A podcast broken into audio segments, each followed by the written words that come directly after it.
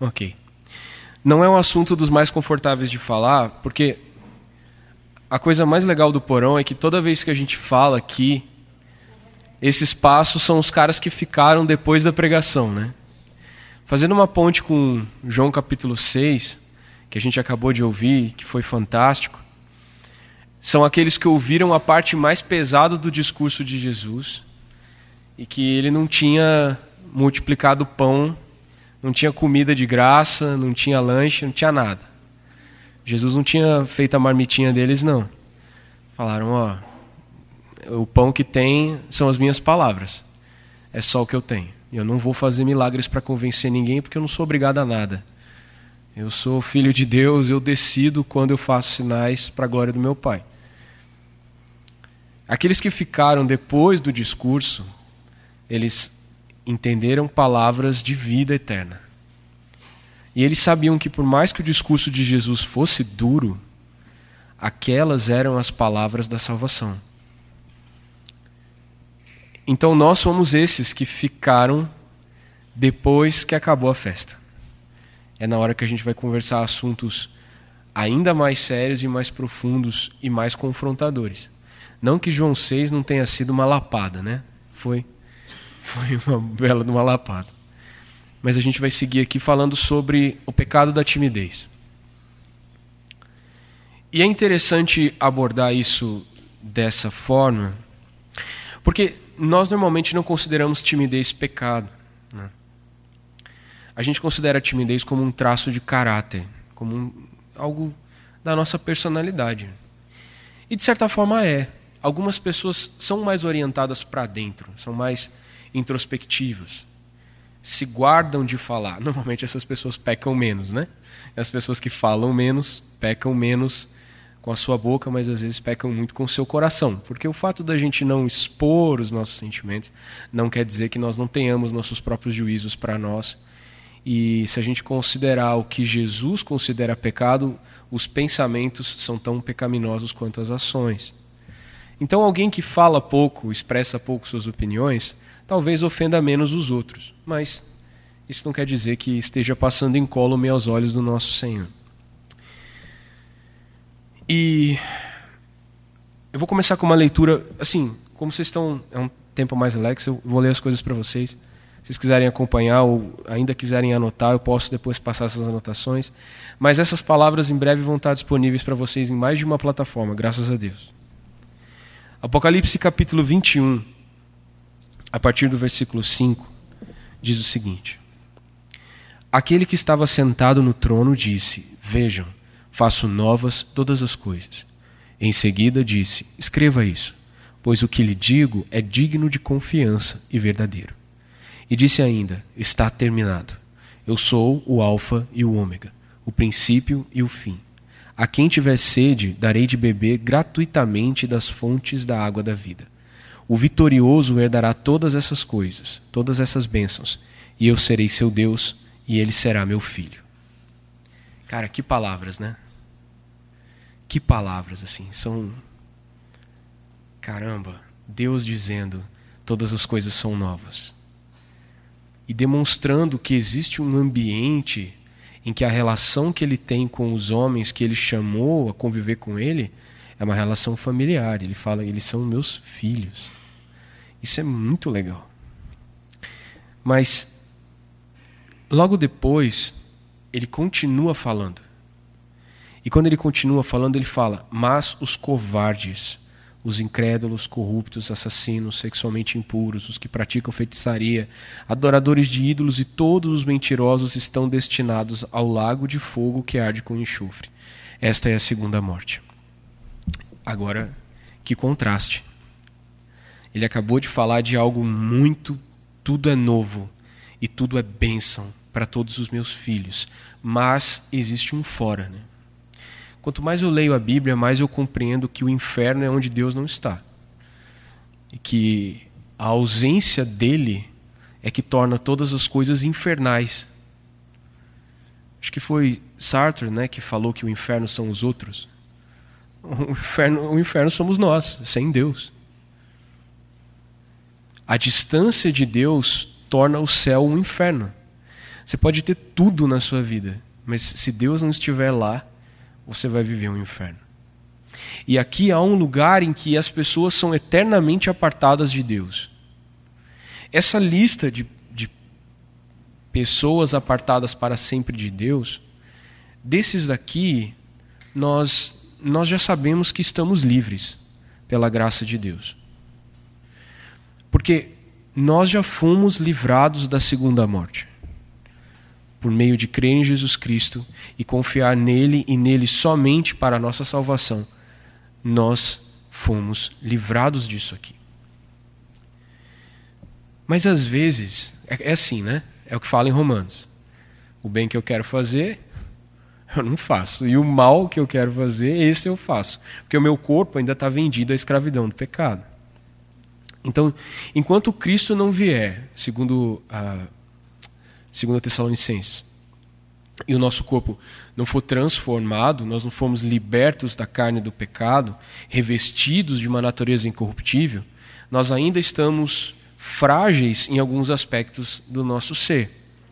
E esses aspectos do nosso ser, nos quais nós estamos frágeis, são os pontos nos quais nós devemos tomar mais cuidado, prestar mais atenção e agir com mais precaução. É importante que nós conheçamos a nós mesmos, em quais são as nossas fraquezas. Convivendo uns com os outros, essa convivência com os irmãos vai revelar muitas dificuldades do nosso coração e nós vamos poder confessar uns para os outros as nossas fraquezas e ser tratados nelas. Viver na luz do Senhor não torna a gente melhor, só torna a gente mais consciente de quem a gente é e vai sendo transformado à medida que nós contemplamos o Senhor. Nós somos transformados em pessoas mais parecidas com Ele. Isso passa por transformar certos aspectos do que a gente se acostumou a chamar de eu sou. Vamos colocar da seguinte forma: existe um eu real, existe um eu ideal e existe um eu que eu acredito que sou eu. Certo? eu sou algo, existe uma realidade, e esse eu sou é percebido mais pelas pessoas ao meu redor do que por mim. A minha própria visão a meu respeito é embaçada, porque ela passa por um eu ideal, uma idealização de mim mesmo, que muitas vezes é um ídolo. A gente já falou disso aqui, certo? Não vou me alongar nesse assunto. Quando a gente vive numa relação com esse ideal de mim, eu acabo intensificando os meus defeitos em busca das minhas qualidades no meio desse campo, entende? No meio desse campo existe algo que a gente chama de personalidade, caráter, enfim. São as minhas características, são as coisas que eu acredito ser e ter. E uma das coisas que a gente acredita ser é ser tímido. Nem todos, alguns de nós aqui são visivelmente falastrões, né? entre os quais esse que vos fala, que é um falador incorrigível pecador incorrigível, inclusive. Alguns de nós são mais tímidos. E isso não tem nada a ver com introspecção. Isso tem a ver muito com a opinião que as pessoas têm de nós e o medo que nós temos dos outros. Timidez é pecaminosa, porque timidez é covardia. Você ser alguém calado porque gosta de falar pouco ou porque não é o seu hábito falar muito é uma coisa.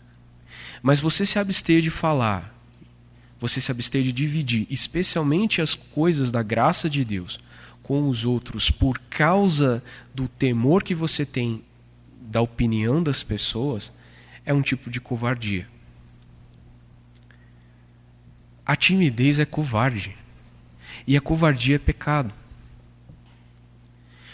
Tanto é pecado que ela está na lista do grupo de pessoas que é deixado de fora eternamente da presença de Deus. E isso é, é bastante constrangedor, assim.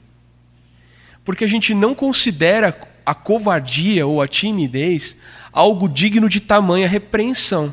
Mas não somos nós que determinamos o que é pecado e não. É Deus.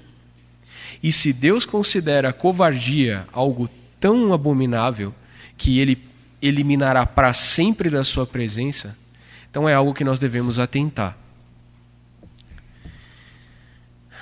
1 Timóteo capítulo 1, versículo 7. Vocês estão provavelmente com a NVT aí, então vou ler nela, certo? a 2 Timóteo 1,7 diz assim: Pois Deus não nos deu um espírito que produz temor e covardia, mas sim que nos dá poder, amor e autocontrole. O espírito que Deus nos deu não nos dá covardia. Pelo contrário, nos dá poder. Nesses trechos, é, a palavra seria, a palavra grega seria deilos, né? Ou a sua derivação delia, que é traduzido em muitas versões como timidez e nas traduções mais modernas é traduzido como covardia. Mas a RA diz que é timidez. E como a gente foi educado na RA, então a gente vai ficar com a RA. A RA diz que timidez e covardia são a mesma coisa, então a gente vai acreditar nela, certo? E não vamos discutir isso. Em Mateus capítulo 8, versículo 26, que é aquela passagem em que Jesus está dormindo no barco, que é a paralela de Marcos 4 também, Jesus está dormindo no barco. É, eu vou ler para vocês aqui. Marcos capítulo eu vou ler Marcos 4, 40. Se tiver alguém anotando, é Marcos 4, 40, ok? Vamos lá, Marcos 4. Jesus estava dormindo no barco, só Jesus para dormir no barco durante a tempestade, né? Aí o, os discípulos falaram: Jesus, a gente vai morrer, socorro. Aí ele levantou, Jesus despertou, repreendeu o vento e disse ao mar: Silêncio, aquiete-se. De repente, o vento parou e houve grande calmaria. Aí Jesus virou para eles: Qual é, pô? Qual é, bicho? Então Jesus lhes perguntou: Por que estão com medo? Ainda não têm fé? Em Mateus, a passagem paralela, e que fica melhor traduzido na RA, porque sim, que sim. Que Deus quer. 8:26 diz o seguinte: Por que vocês estão com medo? perguntou ele. Como é pequena a sua fé? Então levantou-se, repreendeu o vento e o mar e houve grande calmaria. Novamente, a NVT está embotando o nosso raciocínio. Porque em Mateus capítulo 8, na NAA, diz o seguinte: por que vocês são tão medrosos, homens de pequena fé? E na RA diz: Por que vocês são tão tímidos? É uma palavra grega que a tradução dela é bastante ampla. Ela pode ser entendida de todas essas formas: timidez, covardia e medo. Por que, que eu passei nesse rolê aqui? Para a gente entender que muitas vezes, quando a Bíblia fala medo, ela está falando desse receio que a gente tem dos outros e das coisas. E que esse medo das coisas, esse medo dos outros, é pecado. Não são palavras diferentes. Não são conceitos diferentes. Jesus está falando para os discípulos aqui que eles são incrédulos. E é muito engraçado que o, o medo aparece em oposição à fé. E que o homem que não tem fé, ele teme. E o homem que teme é demonstrado como incrédulo. Jesus fala isso. Por que vocês estão com medo? Vocês não têm fé? A fé termina com a covardia. A fé termina com a timidez. E aqueles que não têm fé sucumbirão à timidez. E não sou eu que falo isso, falando isso. Isso é Jesus falando aqui e apontando para os discípulos, que eram aqueles que mais tempo passavam com ele, que estavam vendo todos os seus sinais, todas as suas maravilhas, e ainda assim eles duvidavam. E a dúvida no coração despertava neles medo. Eles tinham medo porque eles não criam em Jesus. Eles eram tímidos e covardes porque eles não criam em Jesus. Eu estou reforçando isso porque é o seguinte: timidez não é traço de caráter. Timidez é medo dos outros. É medo da opinião que as pessoas têm a nosso respeito especialmente nas questões espirituais, quando nós nos eximimos de falar ousadamente em nome do Senhor, nós estamos nos comportando como homens e mulheres sem fé. E uma coisa é não ter fé. Uma coisa é não ter fé porque, sei lá, nunca teve a oportunidade de receber a visitação do Espírito Santo, ou porque não ouve a palavra de Deus, e aí você é incrédulo. Você não, nunca teve a oportunidade de ser evangelizado, aí você é um incrédulo. É um incrédulo porque nunca ouviu a palavra. Outra coisa é nós sermos incrédulos conhecendo a Jesus e convivendo com Ele, e essa incredulidade se manifestar em medo das pessoas medo de falar da fé que nós temos para as pessoas. É um versículo que eu não me lembro onde está, que ele fala assim: que quando nós nos envergonhamos de Jesus, ele se envergonhará de nos confessar diante do Pai.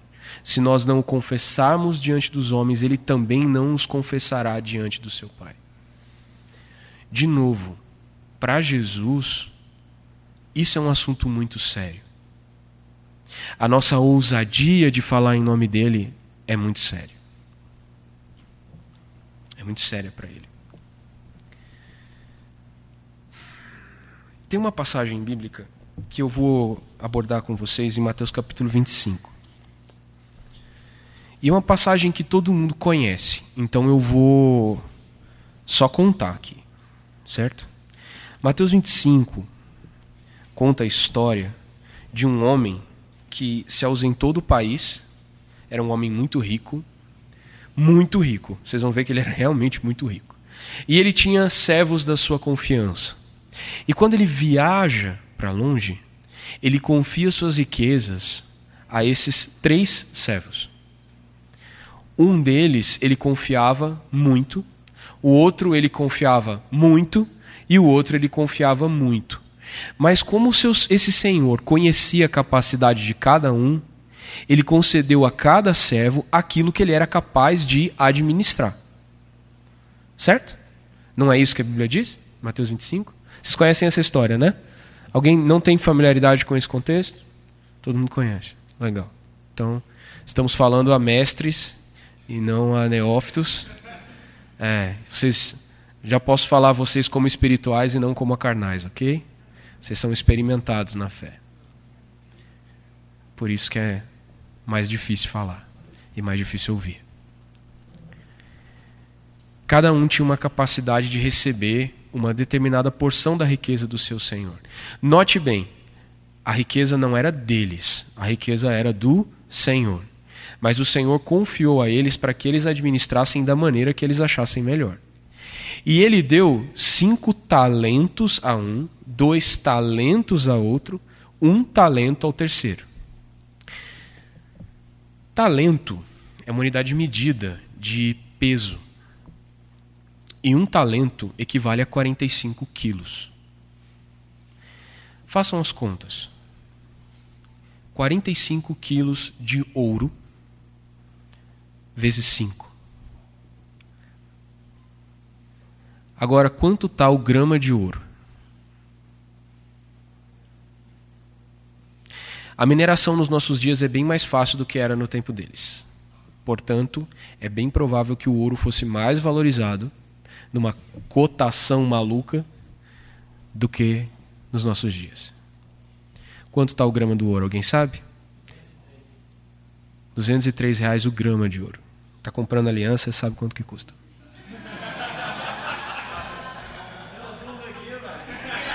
Sei, ok. Vamos deixar para lá, André. A gente acredita que segundo. Tá. Porão é isso aí. É, vai capinar muito lote. Comer muita farinha. 45 quilos de ouro, cara, a 200 reais o grama. É muito dinheiro, velho. Se você recebeu só um talento, Cara, são só 45 quilos de ouro a 200 reais o grama. Eu quero fixar isso no coração de vocês. Às vezes a gente fica com dó desse servo que ganhou um só talento do seu senhor. A gente fica com dó dele. Ah, aquele ali ganhou cinco. Nossa, o Senhor. Ah, claro, claro que ele, que ele saiu fazendo festa. Ganhou cinco também.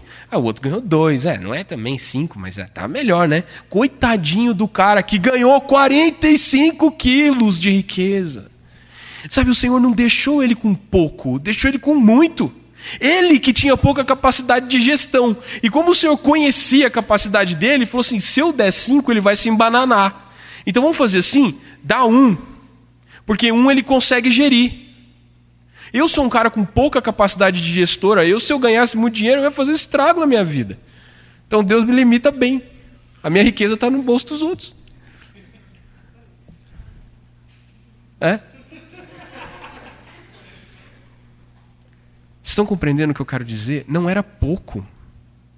Quando a gente pensa nessa história, um senhor indo para muito longe, ele não ia saber o que eles iam fazer com aquilo, ele confiou as suas riquezas aos seus servos, os administradores da sua casa. Não, não era gente que ele não conhecia, era gente que ele amava, ele deu muito, muita riqueza na mão de cada um.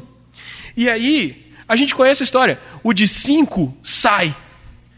Caramba, tenho muita coisa para fazer, tenho muita oportunidade, ganhei muita riqueza e vou agradar o meu senhor. E saiu imediatamente a negociar. O outro que ganhou dois, não ficou olhando para o que tinha cinco. Falou assim, cara, ele ganhou cinco, o problema dele, eu tenho dois aqui e com dois eu vou fazer o que eu tenho que fazer. Quero agradar o meu Senhor. Ele confiou em mim e ele foi. Mas o que tinha um, está aqui, ó. No versículo, é, no versículo 18, diz assim: Mas o servo que recebeu um talento cavou um buraco no chão e ali escondeu o dinheiro de seu senhor. Algumas tradições falam que ele escondeu na terra o seu talento. Vou deixar um paralelo no ar aí. Deus mandou o homem lavrar a terra para seu sustento. Esse cara escondeu o seu talento na terra. Numa associação livre, podemos dizer, inferir que esse cara confiava em si mesmo para o seu sustento e priorizou a terra à riqueza do seu senhor. E escondeu no seu trabalho o talento que Deus havia dado para ele. Isso ecoa aquela parábola de Jesus que ele fala que não se pode esconder a luz debaixo do alqueire. E o alqueire é um pote de medir cereais. Portanto, aqueles que são a luz do mundo escondem essa luz debaixo da busca pelo sustento próprio. Quando eles priorizam a autopreservação e o amor próprio e a busca pelas riquezas, eles acabam por ofuscar a luz de Deus em seus corações e eles acabam por esconder os talentos que Deus lhes deu. E aí, quando ele continua falando, fala que o Senhor voltou depois de muito tempo. Ou seja, teve tempo para eles desenvolverem os seus business, fazer os seus empreendimentos. Ok? O Senhor voltou e os chamou para prestarem contas de como havia usado o dinheiro. O servo, o qual ele havia confiado cinco talentos, apresentou com mais cinco. Ele não apresentou a riqueza, ele se apresentou com mais cinco. Ele falou: Senhor, eu estou aqui e te trago isso. O Senhor não elogia a riqueza, ele elogia o servo. Ele não fala, poxa, você conseguiu muito dinheiro. Ele fala, você foi fiel. Ele fala assim, muito bom, meu servo bom e fiel. Você foi fiel na administração dessa quantia pequena, lhe darei muitas outras responsabilidades. Venha celebrar comigo. Quer dizer, aquele senhor era muito rico. Ele não fazia conta de quanta riqueza tinha sido feita. A festa não foi por causa da riqueza, foi por causa da fidelidade do servo. Ele falou: servo, venha celebrar comigo. talvez aquele senhor nem levasse em conta aquela riqueza, porque ele era muito rico. O que importava para ele era a fidelidade do servo. Depois, o que havia recebido dois talentos foi igualmente elogiado. Numa perspectiva nossa, carnal e caída, a gente faria alguma festinha por de dois, né? É, legal, mas aquele ali ganhou cinco, hein? Aquele ali foi empreendedor de risco, aquele ali botou tudo no sei lá o quê. Aquele ali foi coach de empreendimento, aquele lá foi raça de víboras. É, sepulcro caiado. Mas para aquele senhor era a fidelidade do servo que importava, era o caráter que ele demonstrava e o desejo de agradar o Senhor. Porque as riquezas não eram não era deles, eles compreendiam que não eram deles, então eles iam fazer com a riqueza do Senhor aquilo que eles pudessem. Então a festa era com os servos e não com a riqueza. Mas o de um, o interessante é que o de um ele fala assim, ele, ele é ainda mais elogioso que os outros, né? Por último, o servo que havia recebido um talento veio e disse: Eu sabia que o Senhor é homem severo, que colhe onde não plantou e ajunta onde não semeou. Na terra em que eu escondi o seu talento, não havia sementes do meu Senhor. Mas ele colheu mesmo assim. Estão entendendo o que eu quero dizer? A terra e a colheita são muito importantes nessa passagem. Tive medo de perder seu dinheiro, por isso o escondi na terra. Aqui está ele. Vamos lá. Olha, Senhor, você me deu um. Você me deu um que você me conhece, sabe que a minha capacidade é pouca. Não sou lá muito bom de business. Não fiz o curso de fórmula de lançamento do. Né? Não fiz o coach não sei administrar riquezas, então sabe o que eu vou fazer? Eu vou pegar o que você me deu e vou cuidar da melhor maneira possível. Eu vou enterrar num lugar em que ninguém vai achar. E vou cuidar para que aquela terra fique ali. Esse cara viveu uma vida de miséria. Porque o Senhor demorou muito tempo para voltar. E ele não viveu com a riqueza que ele tinha. Porque se aquele cara tivesse trabalhando no business do seu senhor, ele viveria dela. Ele viveria da riqueza do seu senhor. Mas ele não estava. Estava enterrado. Ele viveu pobre e miserável, só com o que ele já tinha antes. Porque ele temeu. E aqui ele não teme os homens. Ele teme o seu senhor. Porque ele sabe que o seu senhor colhe onde não plantou e ajunta onde não espalhou. E essa é a desculpa que nós damos às vezes para não usar os nossos talentos. Porque a gente sabe que Deus vai fazer independente de nós. Eu não preciso semear. Para que, que eu vou pregar o evangelho para aquele meu amigo da faculdade? Eu pregando ou ele não pregando, se ele é um escolhido do Senhor, no tempo certo Deus vai visitá-lo. Quem sou eu? Eu? Quem sou eu?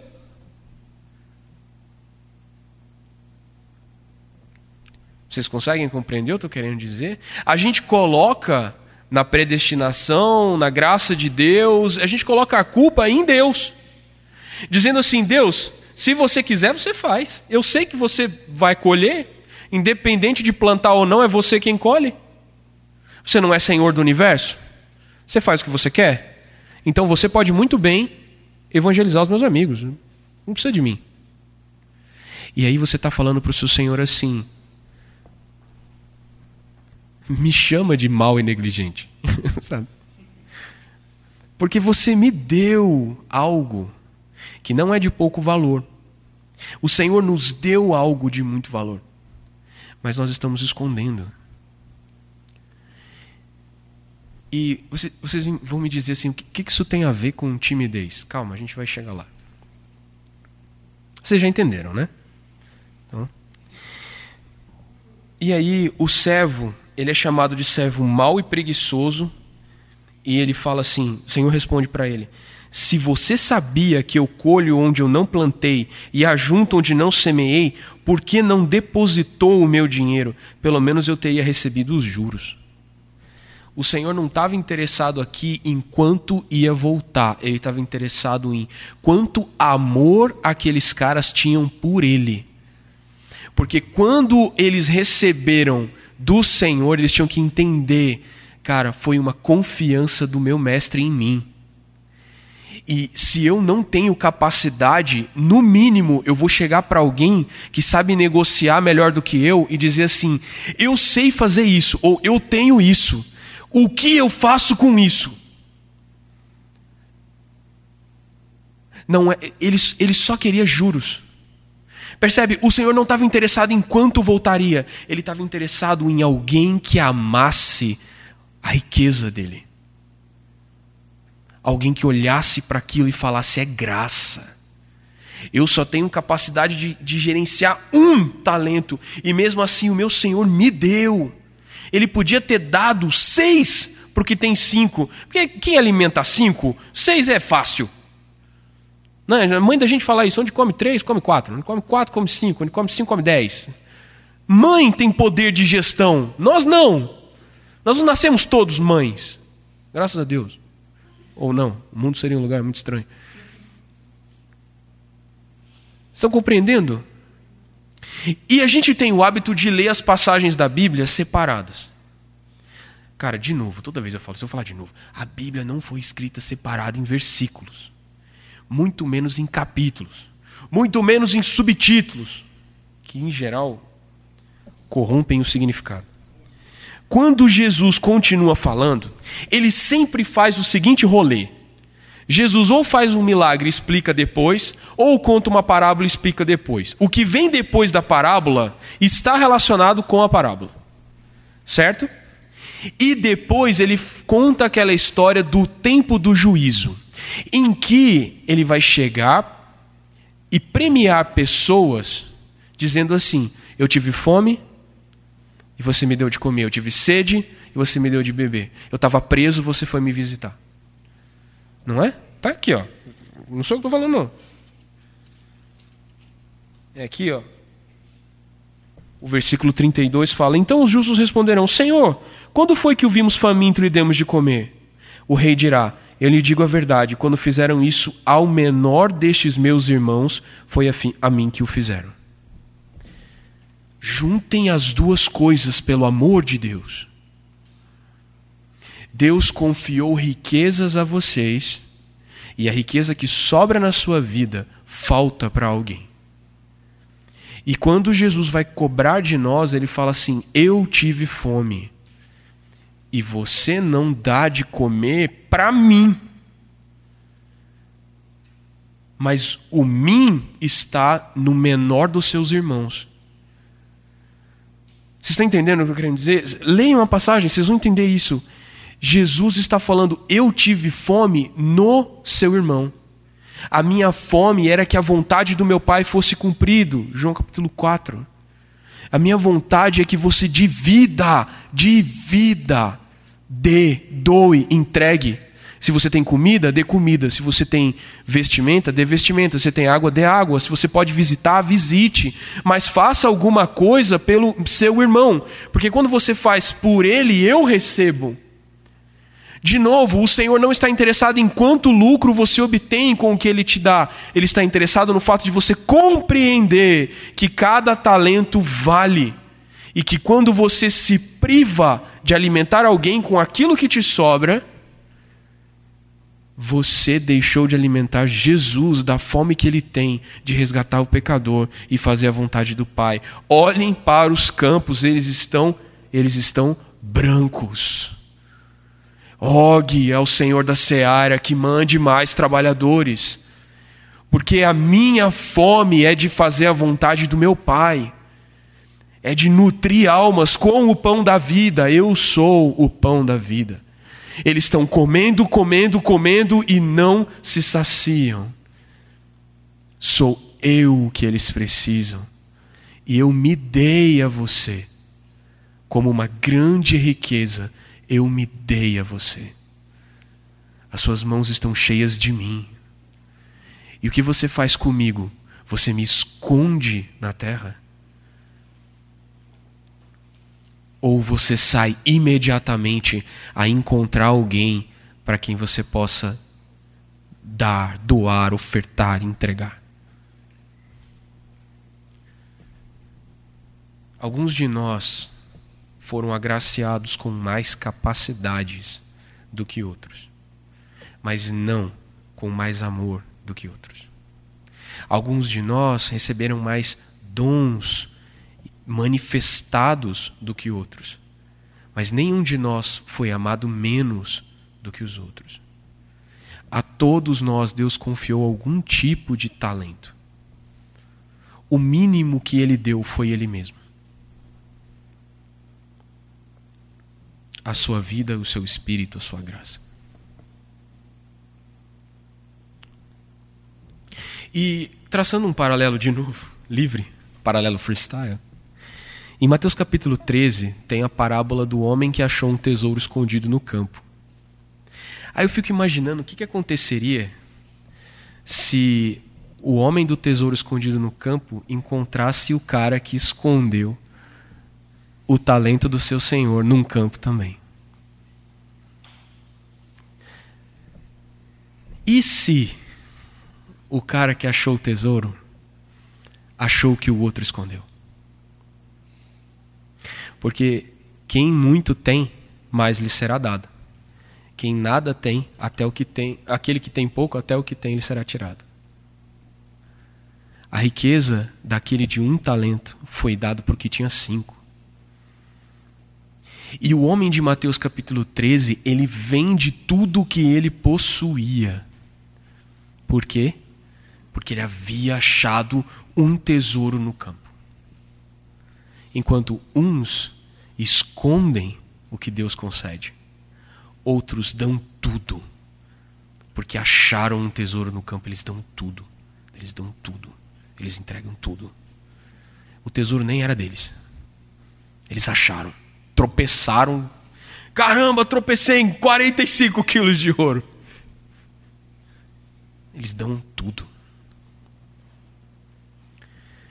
É engraçado como isso nos confronta, porque alguns de nós Deus tem dado de maneira abundante e fácil e leve. Deus chega e derrama. Você vem no cais toda sexta-feira e é um, uma torneira, do, uma bitola do tamanho de uma manilha aberta de graça em cima de nós. Não está chovendo graça, é tipo um dilúvio de graça. A gente está se afogando em graça e vida aqui palavra é fértil e fecunda. Cada um que abre a boca aqui, se fala, velho, com quem você esteve. Pelas suas palavras, eu posso dizer que você esteve com o Nazareno. Todos vocês se denunciam pelas palavras, vocês são cheios de vida abundantes, vaza pelos olhos, sai pelas mãos. Uns estão dançando aqui de tanta graça.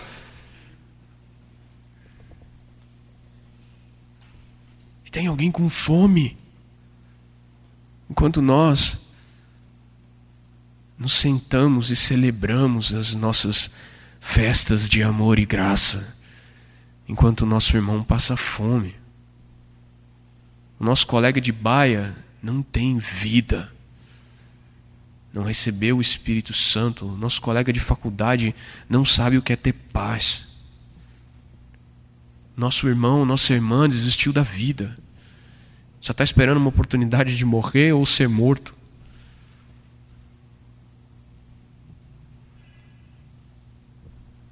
Gastamos a graça de Deus uns com os outros, nos abraçando e nos congratulando, e nos alimentando uns aos outros, tais ovelhas gordas que já se fartaram. E aí que vai acontecer? Que um dia nós vamos reclamar do maná que desceu do céu, tal qual os pais daqueles de João 6 que diziam assim: ah, faz um sinal.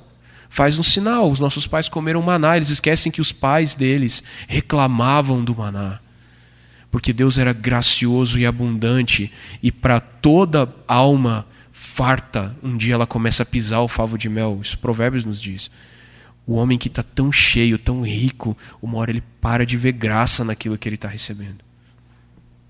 Será que esse é o nosso caminho? Será que o, caminho do cais é um dia se tornar tal qual tal qual Laodiceia, uma igreja rica e abastada que não precisava de coisa nenhuma, que tinha tudo? O nosso temor é que quando nós não compreendemos que Deus não está interessado em quanto nós temos, Ele está interessado em com quanto amor nós tratamos aquilo que nós temos. Doando e dividindo. A graça de Deus aumenta quando é dividida. Deus não guardou a sua maior riqueza para si. Aquilo que ele mais amava era uma parte da trindade o maior amor do mundo é o amor que o pai tem pelo filho, que o filho tem pelo espírito, que o espírito tem pelo pai. Eles eram perfeitos e irretocáveis em si mesmos, eles não precisavam de nada, mas o pai deu aquilo que ele mais amava. Estão entendendo que desligar-se, ele não se desliga, mas ao mesmo tempo sim, porque em um momento na cruz o filho fala pai, e aí você não sabe, cara, deixou, não deixou, e aí o que está acontecendo? O filho ficou sem o pai, o pai ficou sem o filho, e aí que loucura é essa? Deus se fez homem para morrer, e o que ele tinha, ele deu, tudo o que ele tinha, ele deu. Não houve, não houve preservação. E a covardia é a autopreservação exacerbada.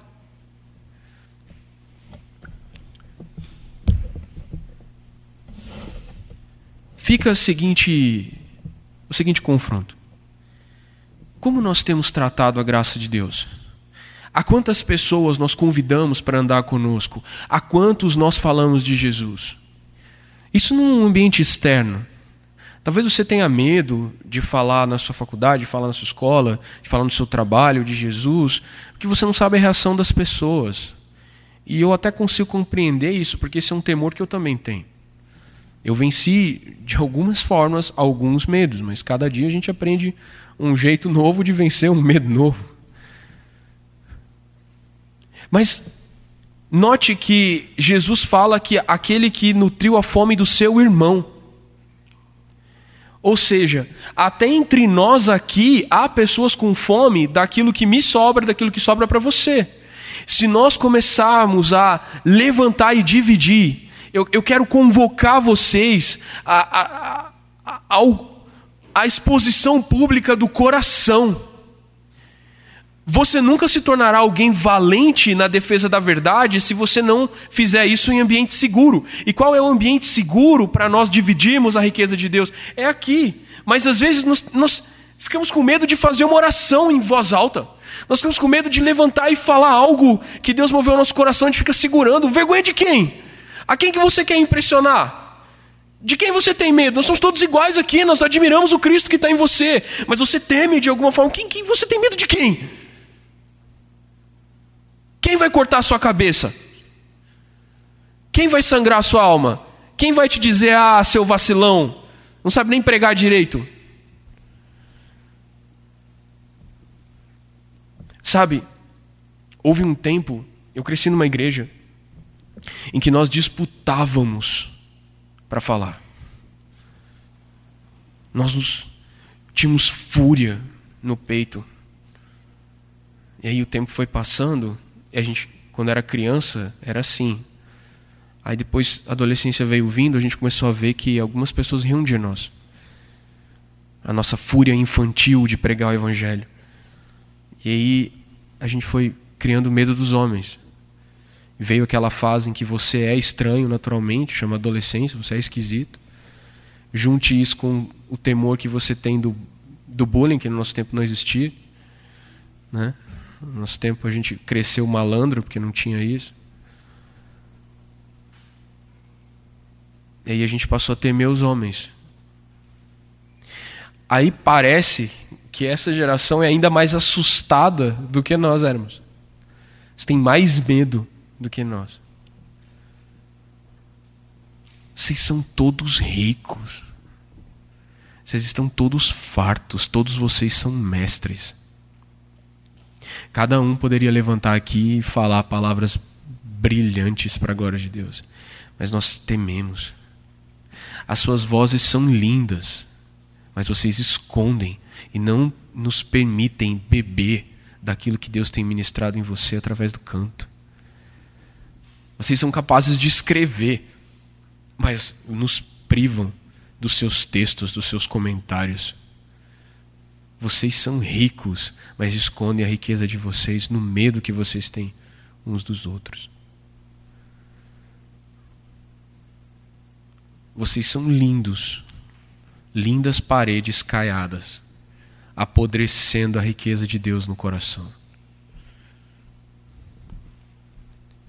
E aí, vem a seguinte pergunta: quando nosso Senhor vier, o que ele dirá de nós?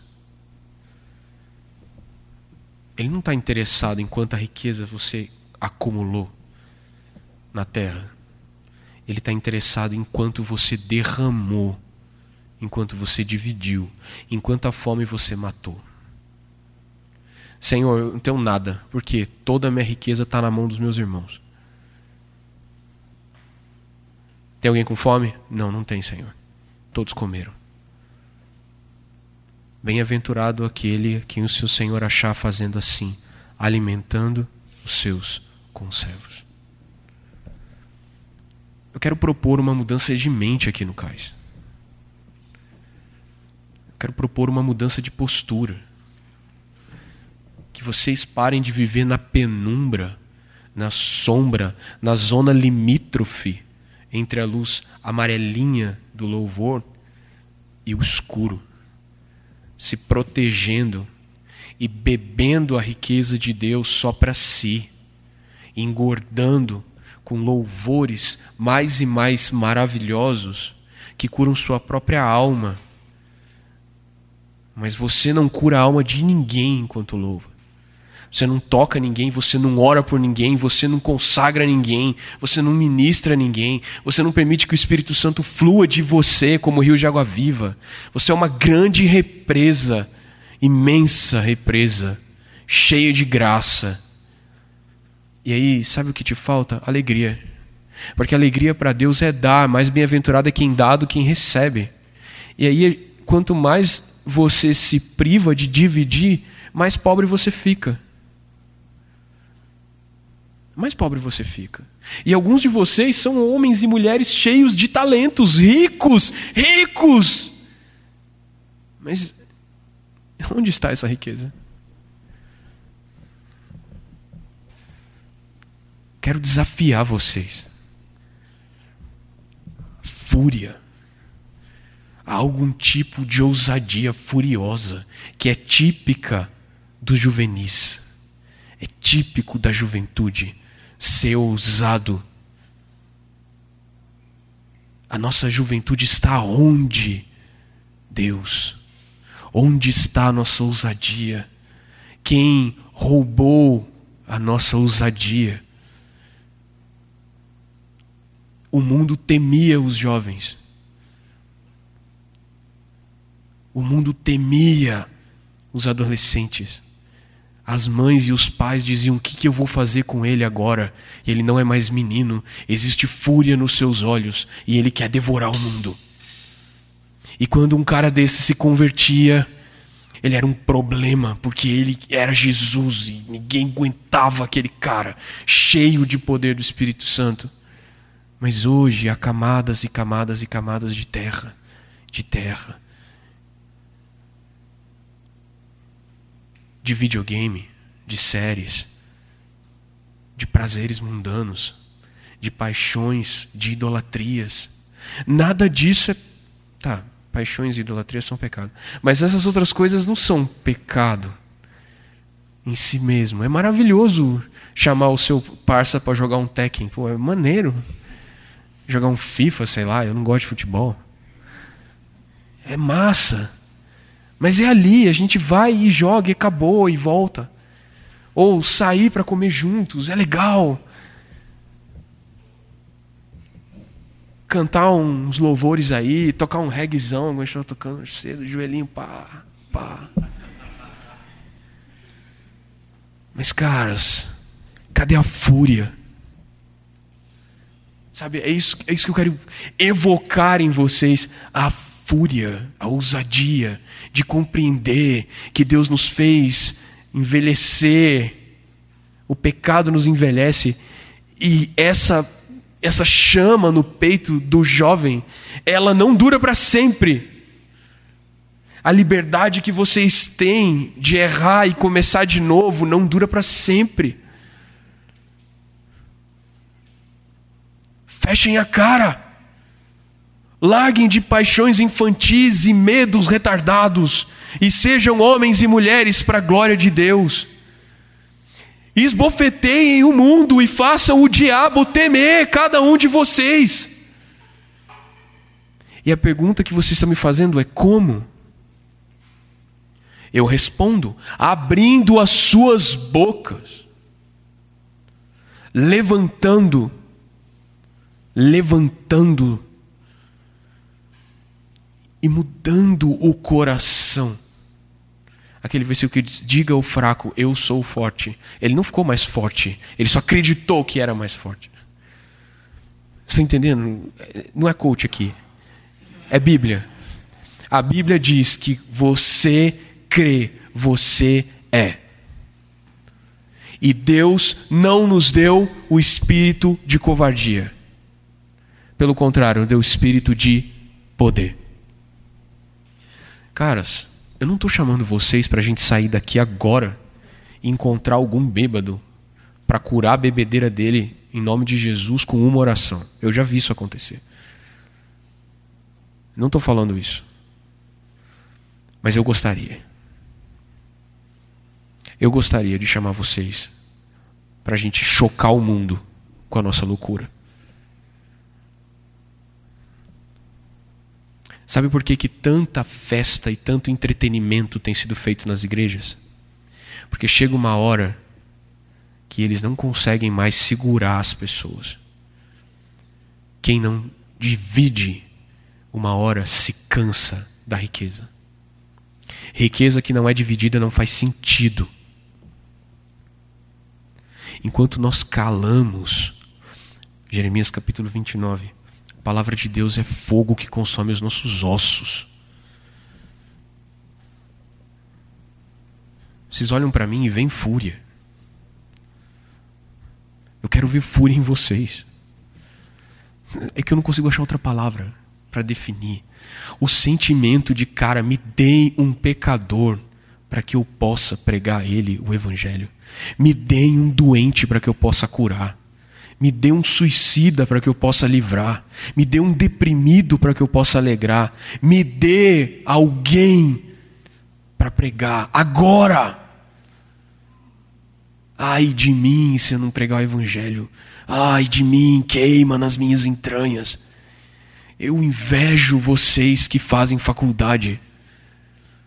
Eu invejo vocês que trabalham com mundanos porque eu fico sozinho no meu escritório, secado de Bíblias e livros de teologia, e tudo que eu posso fazer é conversar por meios virtuais, porque eu não tenho ninguém para conversar. Eu invejo vocês que estão no mundo.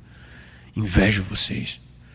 Eu fico buscando oportunidades para encontrar gente que não conheça Jesus. E na academia eu sou conhecido como aquele pastor chegou. Ninguém me zoa. Ninguém me zoa. Mas eles sabem que eles não vão conseguir comigo outra coisa que não seja vida e vida em abundância. Como você é conhecido na sua faculdade? Chegou o furioso. Ele veio transtornar o mundo. Onde ele anda, ele deixa um rastro de vida e graça. Ele é um rio por onde passa vida, vida, vida, vida. Ele é um fogo que queima no meu peito. Quando ele anda, eu vejo luz. E ou eu me afasto, porque eu não suporto a glória, ou eu me aproximo, porque eu quero ser curado. Quando o Espírito Santo de Deus foi soprado em João 20 para dentro dos discípulos, eles estavam escondidos e com medo. Jesus apareceu ressurreto para eles e falou assim: Fiquem aqui. até que venha sobre vocês poder. E aí, Atos 2, veio. Jesus, olha, olha só, de novo uma associação livre. João 20. O que, que ele fez? Recebeu o Espírito Santo. Ele soprou. Qual foi a primeira coisa que aconteceu em Atos 2? Um vento impetuoso. Um som de um vento impetuoso. Não são dois espíritos. Não são duas bênçãos. É só uma que começou soprinho. E aí eles ficaram 40 dias com Jesus. Depois ele falou: fiquem mais 10 orando. 50 dias orando, orando, orando. O ventinho virou um furacão, velho. O riozinho virou uma enchente. Aquele espírito que desceu sobre os discípulos estava dentro deles. Só que chegou uma hora que não deu para segurar. Por que, você acha que a gente está aqui toda sexta-feira? João 1, João 2, João 3, João 4, João 5, a fúria vai crescendo, a palavra vai enchendo, o coração vai ficando corajoso. O vento vai inchando o peito, e uma hora haverá fogo nos seus olhos, fogo nas suas mãos, a boca vai. Ah, eu quero um pecador, me dê alguém. E o cais vai esvaziar, porque nós estaremos em missão nós estaremos fazendo outras coisas, nós estaremos navegando em outros mares. Sonho com o dia em que esse lugar esteja esvaziado, porque vocês estarão pregando a outros em outros lugares.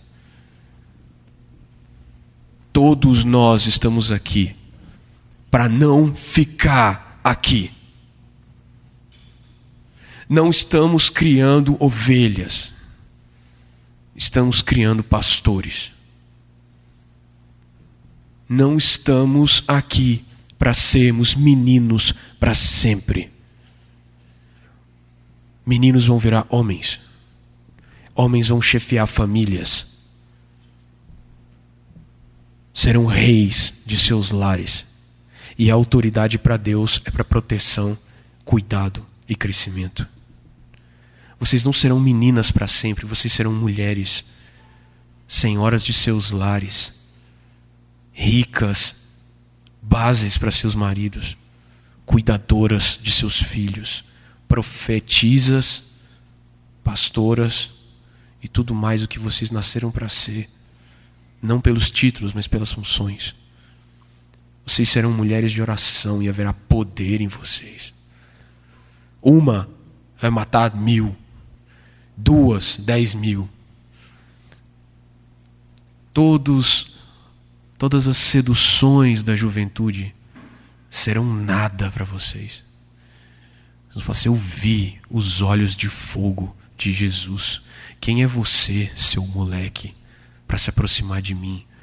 O meu noivo tem cabelos alvos como a lã e vem galgando sobre os montes ao meu encontro sujo de sangue porque pisou seus inimigos. Da sua boca sai uma espada afiada, e da sua boca, rapazinho, só sai lixo. Eu prefiro Jesus. Vocês, caras, serão reis. Ok? Para desposar uma menina dessa, precisa ser um cara desse para merecer um rei, precisa ser a sulamita de Cântico dos Cânticos. Mas vocês não vão ficar nisso. Cada casa vai ser uma nova igreja. e as crianças vão ser flechas nas mãos do valente. Cada criança será capaz de converter uma nação. é, o, é sonho de Deus para nós. Nós não estamos aqui para ficar aqui, nós estamos aqui para ser conhecidos no mundo como aqueles que estragaram o Guará. Porque o Guará era um lugar em que você podia fumar um baseado tranquilo. Aqui não vai poder mais. Santidade e glória de Deus constrange os pecadores. O parque na nossa frente ainda não foi tomado por nós. O nosso bairro ainda não sabe quem nós somos. Eu acho que está errado. Eu não sei o que nós vamos fazer, eu sei que nós vamos fazer alguma coisa. Eu aprendi com um amigo meu, que também é meu professor de oratório. Foi meu professor de oratório. Ele me ensinou que tudo que você tem que saber em qualquer oportunidade da sua vida em que você seja forçado a falar é a primeira frase. De novo, tudo que você precisa saber em qualquer vez que você for obrigado a falar é a primeira frase. De qualquer oração que você for fazer, saiba a primeira frase. De qualquer vez que você for levantar para compartilhar, saiba a primeira frase. Cada vez que você for chamado a pregar, saiba a primeira frase e só ela. Muitas vezes você fala a primeira frase só para abrir a tampa, só para virar o interruptor. Porque dali para frente, rios de água viva saem da sua boca, você não tem controle do que você está falando. Deus fala por meio da carne mortal. Isso é uma das coisas mais fantásticas do universo. É Deus eterno falando por meio da carne mortal. Eu ouvi palavras de Deus da boca desse cara. Me constrange. Vocês ouvirem voz de Deus vinda de mim. Não faz nenhum sentido no espaço-tempo. Explica isso, Darwin. Onde está o seu Deus? Nietzsche.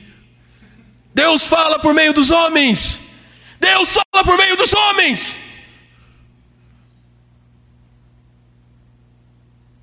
Uma oração sua é a eternidade rasgando o tecido do espaço-tempo e entrando na vida de alguém e mudando o coração de alguém. Isso é Deus.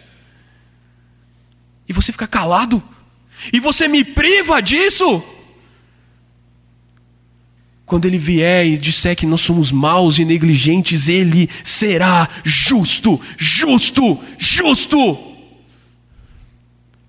Ninguém será enviado para o inferno inocente. Todos os homens dirão: Eu mereço a condenação que me está sendo dada, porque sim, eu sou digno do inferno, porque eu desprezei a cruz de Cristo. Me digam, algum de nós será tido por inocente?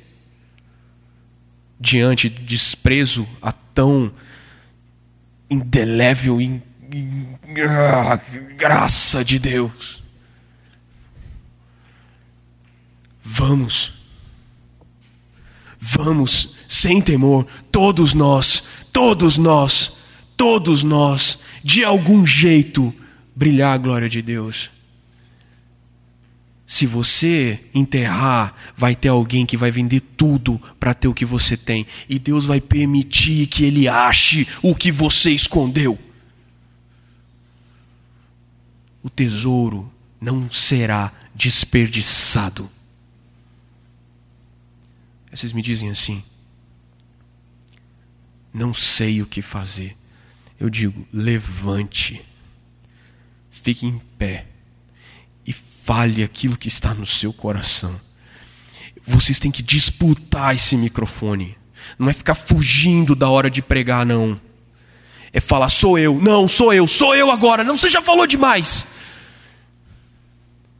É a gente se estapear pelo direito de brilhar. É você olhar nos olhos do seu irmão e abraçar e falar: Eu preciso orar por você agora e vocês vão orar juntos, e aí alguma coisa sobrenatural vai acontecer.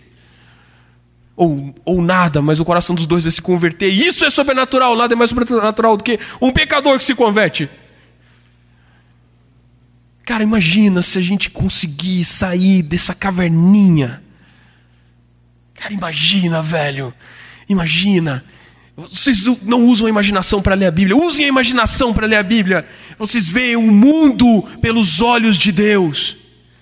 E para isso que Ele nos deu a capacidade imaginativa. Vamos fazer alguma coisa? Vamos, vamos botar fogo no mundo, velho. Vamos fazer alguma coisa. Vamos fazer alguma coisa, sério. A, a, a, gente tem tanta gente passando fome da palavra de Deus. Tem tanta tanta igreja que prega coach, velho. E a gente aqui tá tipo a gente tá aqui, palavra expositiva, velho. toda sexta-feira é uma pancada diferente. Toda sexta-feira vem um, um, filho de Deus aqui com um cajado maior que a sexta anterior, dando pancada na cabeça da gente. A gente tá aqui rico e abastado, todos somos mestres. Chega. Ok?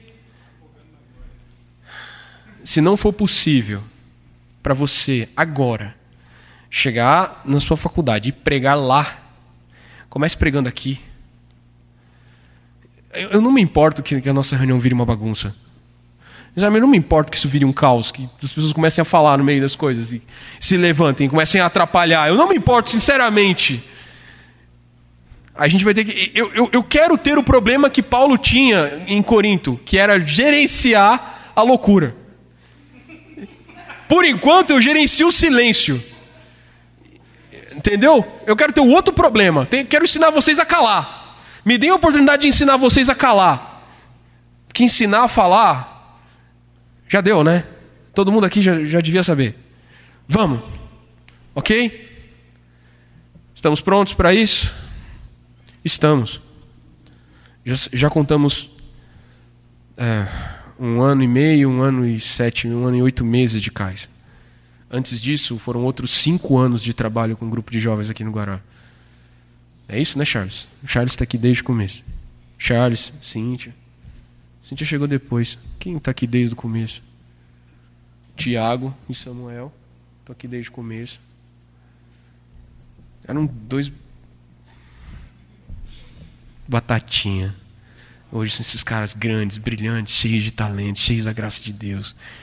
Tiago ora, velho, ele abre a fenda, velho. Vem, vem, vem alguma coisa do outro lado quando ele ora. Ei, o que, que acontece quando você ora? Eu espero que a próxima sexta a gente já comece a viver a loucura. Porque os nossos louvores são massa. Mas a gente precisa fazer isso ficar mais louco assim. Não tem limites. Não tem limites para o que a gente consegue fazer. E aí vão ser tipo 50 dias aqui. Entendeu? Vendo Jesus, ouvindo Jesus, vendo Jesus, ouvindo Jesus, aí orando e vendo e orando, aí ele sobe e a gente fala, e agora? Continua orando e pai, uma hora, mano, 120 galileus loucaços, falando em todos os idiomas possíveis, andando pelo mundo, patrolando o Guará. A partir daqui, lambendo o mundo com as chamas do juízo de Deus. Eu não vejo outro destino para nós. Não é possível acontecer diferente, porque todas as vezes que a igreja se reuniu em torno da palavra e da oração, na história da igreja, desde a ascensão de Cristo, todas as vezes que os crentes se reuniram em torno da palavra, aconteceu uma coisa chamada avivamento. Avivamento não é mãozinha para cima e foguinho no peito. Avivamento é mudança de caráter, é justiça estabelecida, é poder no Espírito Santo, é palavra sem detença, é cura e milagre para a glória de Deus acontecendo aqui e lá porque o lá vai ser o nosso aqui. A gente vai falar, cara, me dê uma rua para eu pregar, me dê uma escola para eu pregar, me dê um pobre para eu lavar. Todas as vezes que a igreja se reuniu em torno da palavra e da oração, o céu abriu e uma geração inteira foi redimida. Vocês conhecem a história da igreja. Todos os avivamentos foram assim. Aí depois de um tempo, a galera começa a imitar o rolê. Esse é um problema que a gente vai administrar depois. Não tenham medo do que vai acontecer lá. Comecem causando problema. Vamos causar um problema. Vamos ser tão cheios do Espírito Santo, tão cheios da palavra, que as pessoas olham para falam: Cara, onde é que esses caras estão andando? Onde é que eles estão indo? O que aconteceu com você? Tem fogo no seu olho. Vem cá, te mostra onde fica a fogueira. É só o que a gente tem que fazer. Eu não estou pedindo para vocês agora saírem. Eu estou pedindo para vocês continuem lendo a palavra, continuem orando, continuem reunindo, continuem treinando, treinando, treinando, treinando. Uma hora não vem de fora, vem de dentro. O Espírito Santo vem de dentro. E aí vocês começam a soprar sobre os outros. Amém? Quero fazer uma oração aqui. Pai, nós estamos diante de Ti, confiando em Ti, em Ti somente, para o cumprimento da Sua vontade. Confiamos em Jesus e em Jesus somente para a nossa salvação e para o cumprimento de todas as promessas que o Senhor fez para nós, porque nós Te amamos e reconhecemos o Seu trabalho por nós e cremos na Sua obra. E também cremos que o Senhor preparou para nós um caminho de salvação e de graça, e que o Senhor está nos enviando para uma obra, para uma missão que nós não somos capazes nem de imaginar aonde ela termina. E nós não queremos pensar em onde ela termina. Sabemos onde ela começa. Ela começa na cruz de Cristo. E aquela água que jorrou dele, aquele sangue que jorrou dele, estão em nós. O Espírito Santo que ele soprou está em nós. Nós somos o seu corpo. Nós temos a sua autoridade na terra. E não nos contentamos com nada menos do que cumprir a tua vontade nós nos apresentamos a Ti como fracos e incapazes, mas estamos nos apresentando a Ti como aqueles galileus covardes, como aqueles discípulos temerosos que se escondiam, mas o Senhor veio vê-los. O Senhor tem vindo nos ver, tem vindo nos visitar. Nós estamos reconhecendo o Senhor pelas Suas palavras. As Suas palavras são espírito e são vida, elas trazem vida ao nosso coração. Mas não queremos que essa visitação aconteça só aqui na sexta-feira. Traz a tua visitação para nós todos os dias, nos ajuda a ter fome e sede de Ti, da leitura da palavra, do conhecimento do Espírito Santo, da oração, nos ajuda a ter tempo de louvor e de graça enquanto nós estamos sós. Senhor, ministra isso ao nosso coração, nos dando uma vida devocional cheia do Espírito Santo, nos livrando das fraquezas e dos medos e dos temores e nos enchendo com a Tua glória todos os dias, para que aqui na sexta-feira seja uma colheita de graça e que nós possamos alimentar os nossos irmãos. E aí, Senhor, esse espírito seja dividido, multiplicado, ele encha e haja poder. E a partir daqui, o Senhor faça uma obra de evangelismo consistente, real. Senhor, por meio de cuidado de pessoas carentes e por meio da arte. Eu não sei o que você vai fazer, eu sei que você vai fazer alguma coisa que eu não consigo imaginar. Não vou limitar, Senhor, a sua graça pela minha capacidade imaginativa, que é caída. Faça a sua obra. Eis-nos aqui, lenha para queimar, queima em nós e devora a nossa carne, até que não reste nada a não ser graça de Deus. Faz a tua obra nessa terra, por meio daqueles que você escolheu para isso cumpre o seu trabalho em nós. Não queremos ser transformados para ficar bonitos, queremos ser transformados para transformar outros. Queremos poder do Espírito Santo para cumprir a tua vontade. A nossa fome e a nossa sede são de fazer a tua vontade. Arde no nosso peito o desejo de mudar cada pessoa ao nosso redor, de evangelizar. Arde em nós o amor pelas almas, Senhor. Naquele mesmo batismo que o Senhor foi batizado, batiza-nos também Senhor, queremos carregar nossa cruz, queremos levar agora uma cruz vazia de vitória, testemunhando que o nosso Jesus está vivo e que reina e que virá. Não é nossa responsabilidade que as pessoas creiam, a nossa responsabilidade é anunciar e nos ajuda a ser fiéis com a nossa responsabilidade. Não nos permita mais ter medo dos homens, medo de nós, ou mesmo medo de Ti nós somos teus filhos. nós somos teus filhos. E é nessa identidade de filhos de Deus é que nós queremos ser trabalhados, Senhor. Que haja poder no Espírito Santo sobre cada um aqui nessa noite. Que essas palavras gerem um confronto no coração, uma transformação da perspectiva da vida. E que seja impossível para cada um deles permanecer da mesma forma. Que haja, Senhor, aquele espírito que houve nos discípulos de transformar o mundo. É o que nós pedimos a Ti não baseados na nossa justiça ou capacidade, mas humildemente pedimos em nome de Jesus. Amém.